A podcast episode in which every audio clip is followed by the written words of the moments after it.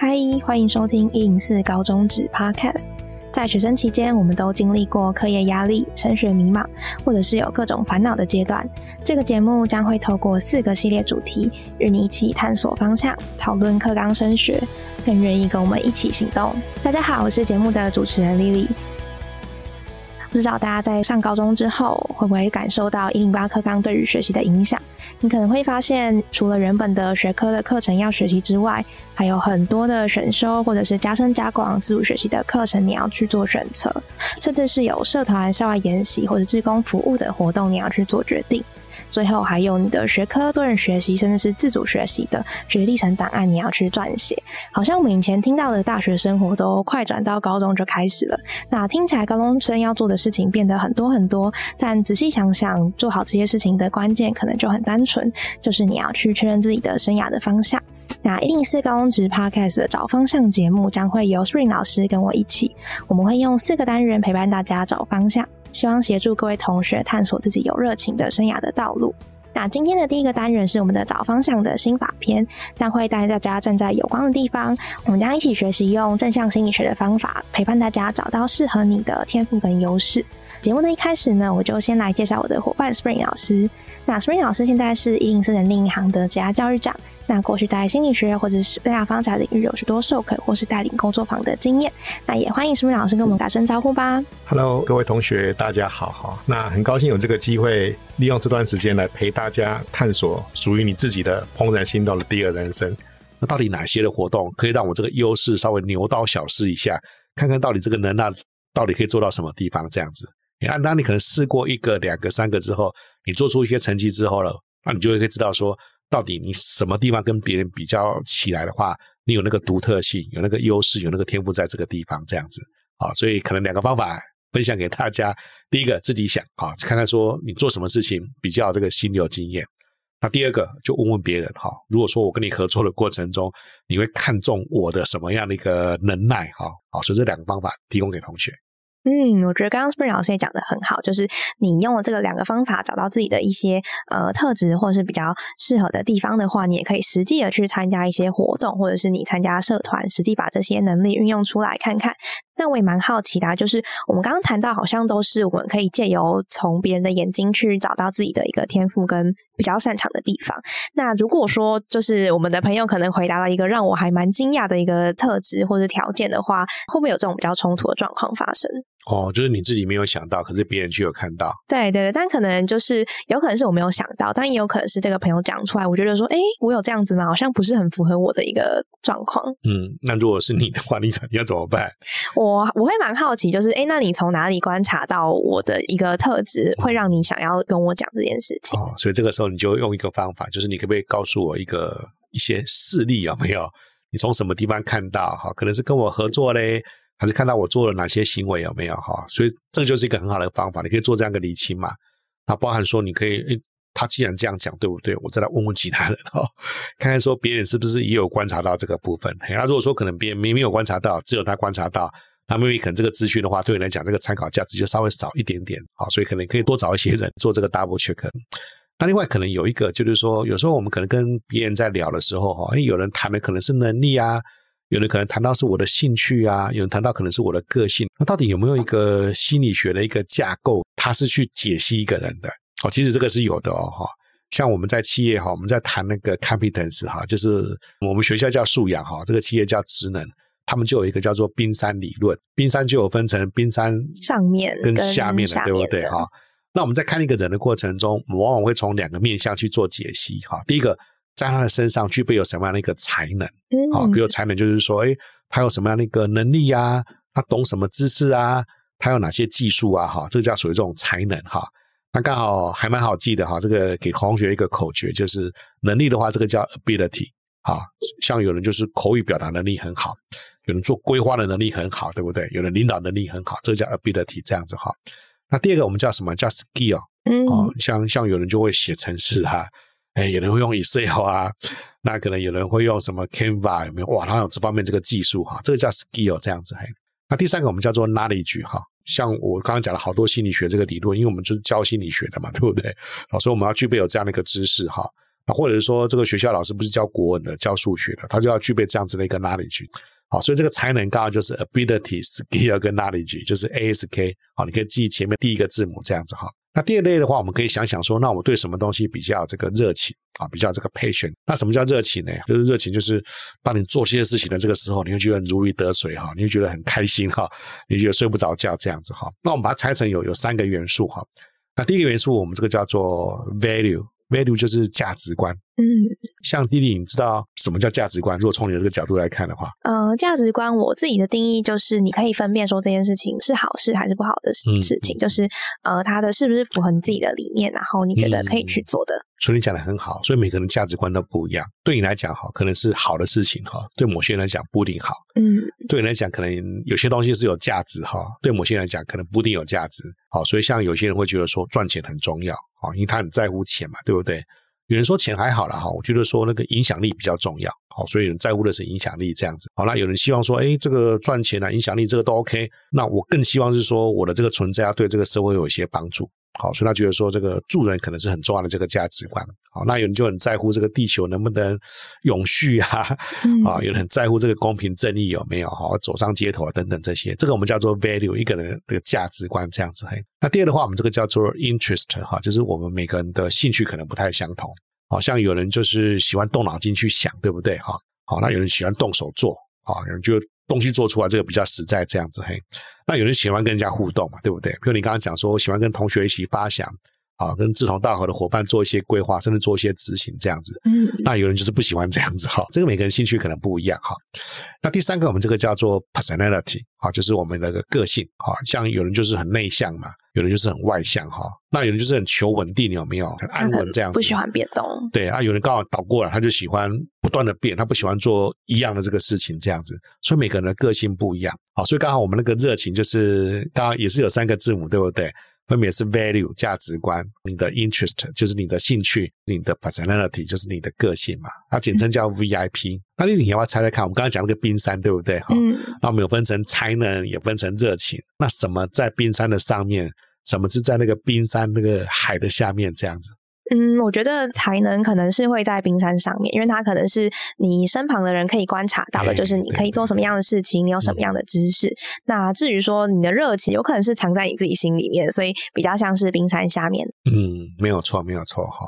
所以冰山上面一般来讲，它的特质是说它容易被观察到嘛。嗯，好啊，你比较容易做评估。那有时候你可能觉得说我这方面能力可能不是很够，我们一定没有这么的纯熟，对不对？大家都在练习哈。可是相信可能五级、十级之后，哇，这能力可能就变得比较不一样了。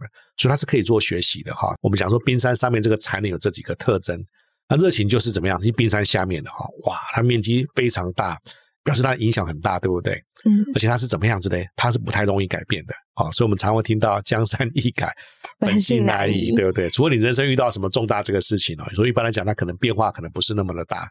那我们在选择人生方向的过程中，哈，有时候那个冰山下面的影响度，它是比冰山上面要来的更高，这样子。那这个时候大家就会想说，那我要怎么样去了解我冰山下面这个 VIP，我的热情到底是在什么地方？那就可以用我们刚刚讲那个原则，你就想想说，从小到大的过程中，你做那么多事情，对不对？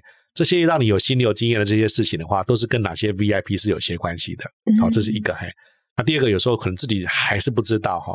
那我们讲说，当局者旁观者清，当局者迷。对对对，你可能问问旁边的人有没有，他会跟你讲说，哎。当我发觉说你可能在做某些事情的这个时候，哈，你的眼睛会是发亮的这样子。啊，那个发亮的事情，它背后可能就凸显说你可能有些兴趣、有些价值观，甚至说可能让你有些个性能够发挥得上。好，所以你可以通过这个过程知道说冰山下面到底可能会是什么。还有一个重点就是怎么样子的，就是你要不断的去 try。啊，那可能跟别人多一些交流，多一些互动。那你自己 try 的过程中，你会有这样一个心理有经验嘛？有的时候是高，有的时候是低。你跟别人沟通互动的过程中，别人多给你一些回馈。啊，回馈的话，就是一个了解自己很好的一个方式，这样子。嗯，等于是从我们从其他人的眼中可以看到自己的样子。没错。那我们刚刚谈到，就是从才能啊 ASK 到呃热情的 VIP，如果我们都找到这两个自己的特质跟要点之后呢，那我们接下来还可以做哪一些事情呢？哎，有时候找到的时候，我常常遇到一些同学会跟我讲说：“啊，老师，我很认真的找了哈，嗯，可是我发现说这两个东西好像有点互相矛盾呢。”哦，他们是冲突的。对对对，嘿，那因为我们说到很多辅导的个案，就是因为他们觉得有冲突嘛。嗯，可是有时候我。在跟他们聊的过程中，我也发现说，它不一定是冲突哦。好，那这也是一个我们在做生涯规划的时候，它很有趣的一个，也不讲现象了。我们讲说，我们那个要探索，对不对？哈，那个探索它的好玩的地方就在这个地方。嗯，可能会有不一样的对对对，哈。比如讲说，我们讲说，你从正向的角度来看，看某些冲突。比如今天可能，哎，我自己发觉说，哈，哎，我好像蛮喜欢帮助别人的哈，参加好多种服务性的这个社团这样子哈。可是我觉得我的数学能力不错啊，哈。而且我对这个钱哈，这个敏锐度也很高，所以我觉得说，我想想，妹妹可能我可以往那个财务啊，往那个什么会计这个方向走。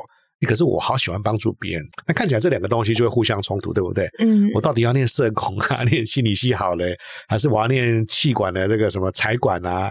哦，或是念念念什么什么会计这个比较好这样子？那我要问一下丽丽哦，对你来讲的话，这个我知道我的热情跟帮助别人有关系，我经过这样的理清啊。可是我知道说我的这个专业，我的才能好像是跟财务啊、跟数字比较这个关系这样子。嘿，嗯，那这两个东西，如果说我把它给搓揉在一起，有没有有什么样一个发展的方向会比较适合我？哦，我有想到两个诶，第一个就是可能是我们在银行的那种柜台的人员，因为你一方面可能你要处理你的金钱上面的业务，但是同时你又要接待你的客人，那这是我想到第一个。然后第二个的话，可能是我们常接触的保险的业务，或是呃保险的人员这样子，因为他们其实也是要服务我们的客人的，对，然后他们同时也需要帮助可能他的客户啊去做一些财务上面的规划。对对，像你刚刚讲就是很好的例子哈，就是说。我的专业是跟财务有关系，对不对？啊，可是我想要帮助别人嘛。那如果说我用我的财务这样的一个专业去帮助别人，不要有这个金钱上这个后顾之忧，那像这种领域里这样子的一个工作的话，就是我可能可以做一些思考的。啊，那当然说你也可以做什么选择嘞？我可以选择什么？比如讲说，我就进到一个助人性的这样的一个机构，它可能是个基金会，可能是个非盈利的这个组织，哈。他们里面，因为这个组织有时候都是蛮大的哈，像我自己本身是博优的这样子的一个董事哈，嗯，我们博优的话大概有三四百个员工，哦，蛮多的，对他们可能需要财务的这个同仁有没有？他们不仅要募款哈，他要把这个钱把它给管好，这个钱可能要适当做一些安排这样子，所以他们也需要一些财务方面这样子的一个同事能够去 join 他们，好，所以我就可以把我这个我的专业有没有跟我的热情可能做这种结合这样子。那换了一个角度有没有哈？像妹妹可能我们同学还不需要找工作嘛？那这个时候我可能哎，我对对帮助别人很有兴趣哈，所以我可能会选择参加一个服务性的这个社团。嗯啊，可是我知道说我我可能未来想要往这个财务这个方向的科系，可能去做一些努力，做一些申请。那我就可以参加这个社团，帮助别人之余，我可以在社团里面扮演一个，就你刚刚讲说会扮演这种财务方面有关的这个角色，这样子，一方面满足我的这个热情，各方面也把我这个专业把它给放进来做这个考虑的。那甚至说我在做自主学习的过程中，哈，那我干脆就是以什么呢？以这种助人型的这个机构，哈，可能是个非营利组织，啊，可能是一个类似什么基金会啊，当做是一个我想要学习的这个标的，你可以去研究说啊，为什么有些基金会这么会募款？啊，有些基金会他会把这个钱做这样的一个运用，哦，那这个时候如果说我拿这样的一个自主学习这个主题去申请财管、会计相关这个科系的话，那这时候老师就会觉得说，哇，这个专业 OK 哦。而且你在做的过程中，居然是针对这个主题来做这样的一个 study，好，那这个时候老师对你这样一份报告，对你这样的学习的答案，他就有机会能够刮目相看的。哦，所以其实如果是冲突的特质的话，可能不一定是不好的，它可能也是你的另外一个亮点。对对对，嘿，所以如果说我们用正面的角度来看的话，它就不是这个冲突，那反而是你这两个优势可能都有，而且你用一个很有创意的方法，把这两个优势有没有把它给结合在一起，那为自己开出一条。可能很适合你的这个道路，这样子。那我们刚刚谈到啊，其实你的才能跟天赋，它可能也有冲突的状况会出现。但其实它冲突的状况并不一定是我们比较想的负面的一个情况，它有可能也可以产生出比较不一样的亮点，是你自己比跟其他人比较不一样的地方。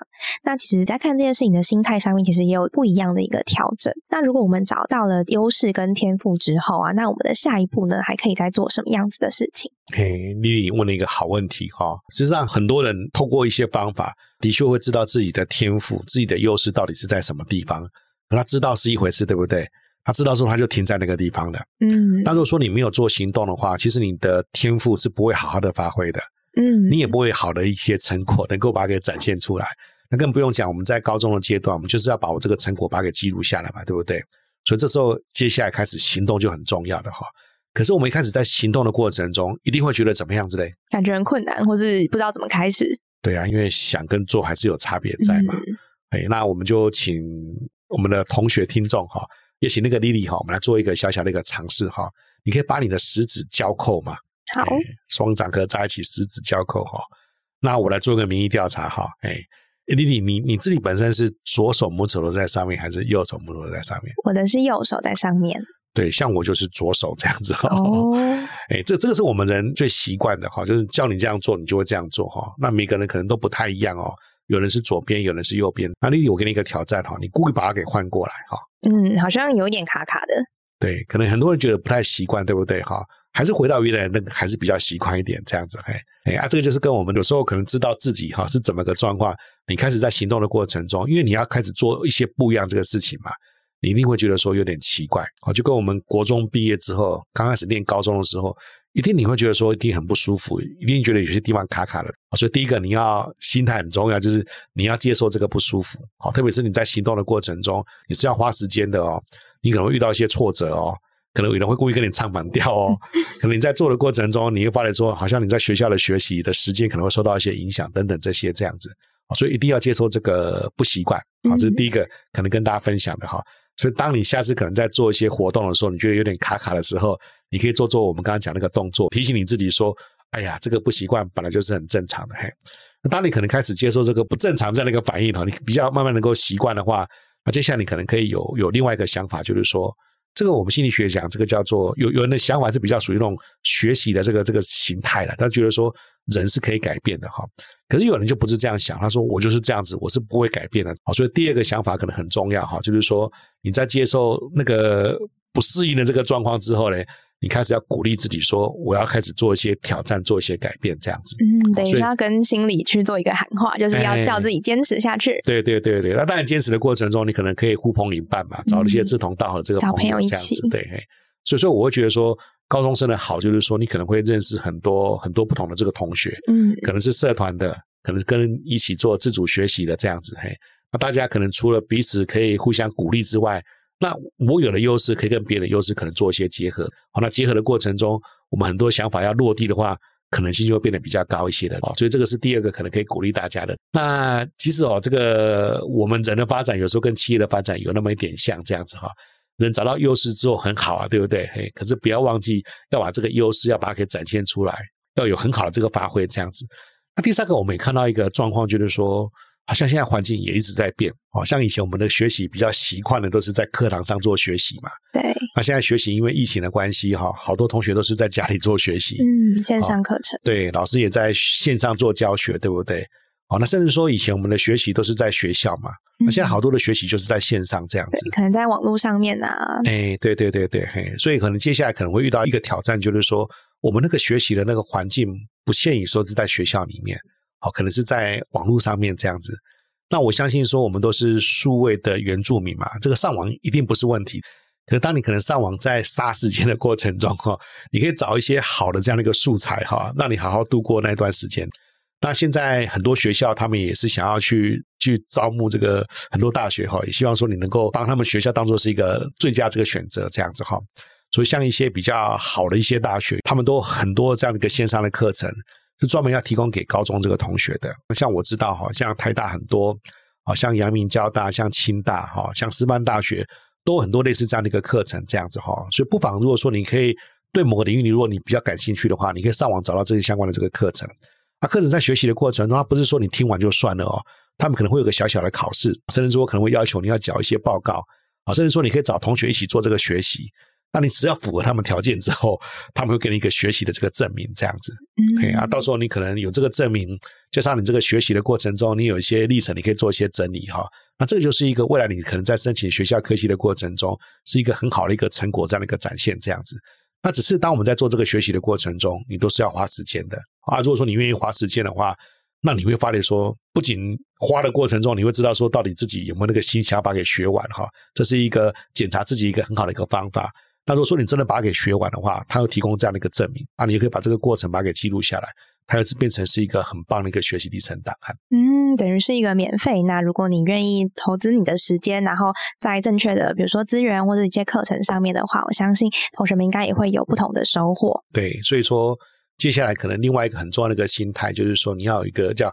成长这个心态哈，嗯，因为我们就鼓励要终身学习嘛，把那个定型的那个心态啊，就是说好像我就是这样子，我不太能够改变这个心态，稍微把它给拿掉啊，把这个成长的心态把它给找出来。那另外还有一个就是说，我们在一零八课纲在初期在实施的过程中哈，有时候我们那边会听到一些家长啊、一些老师会有一些负面的声音啊，我觉得哎呀这个好麻烦哦，还是以前好，对不对？那我要跟同学讲说，这个我们听听就算了哈。不要把它当做是一个你的这个紧箍咒，或是用它来催眠你自己，说我不要做学习，我不要做改变这样子。好，因为整个环境就是这样的一个状况。你越早接受这样子的一个概念，你愿意尝试的做多做一些学习的话，好，那其实对你来讲，好，你的发展可能是好的，而且这个发展也是一个比较正面的这个角度了哈。因为你愿意这样做的话，你学到的东西都是自己的这样子。好，所以说当我们可能听到一些比较负面这个声音的时候，可能你要自己把持住自己哈。对，那可能给自己多一点鼓励，多点打气，这样子，要把这样的一个过程哈，就是好好的去做一些探索，啊把结果把它给整理下来，啊，这对自己未来这个生涯发展来讲，一定会有很大这个帮助。所以，同学们在面对印巴课纲啊，或是在未来高中的生活里面会面对到的一些挑战的话，其实也不妨可以调整心态，用比较正向的角度去看待。那我相信，在高中的生活，大家应该都会有不同的收获。好，那这一集的话，就是找方向的心法篇，我们就分享到这边喽。那希望这个单元呢，可以让你对找方向的一些方法或是呃技巧有更多的掌握。那同时也对一零八课纲的精神呐有更多的了解。那听完这一集之后呢，其实你也可以到学校的官网看看，查看学校的一零八课纲的专区，那看看上面有哪一些学习的资源，像是我们刚刚提到的，可能一些大学的开放式的课程，也有可能在学校的官网上面出现。那如果你的手边刚好有一些生涯规划课程的教科书的话，那你也可以打开来翻翻看。那相信能够让你对于找方向的学习生涯有更多的了解。那下一个单元呢，我们将会带大家一起进入找方向的实作篇，一起回顾今天王老师有提到的一个心流，如何从生命的心流时光的回顾找到你自己的一个优势的天赋。同时，我们也会带大家一起用一个梦想的彩绘的一个课程啊，找到实践生涯梦想的一个力量。期待下一个单元能够跟你一起学习成长。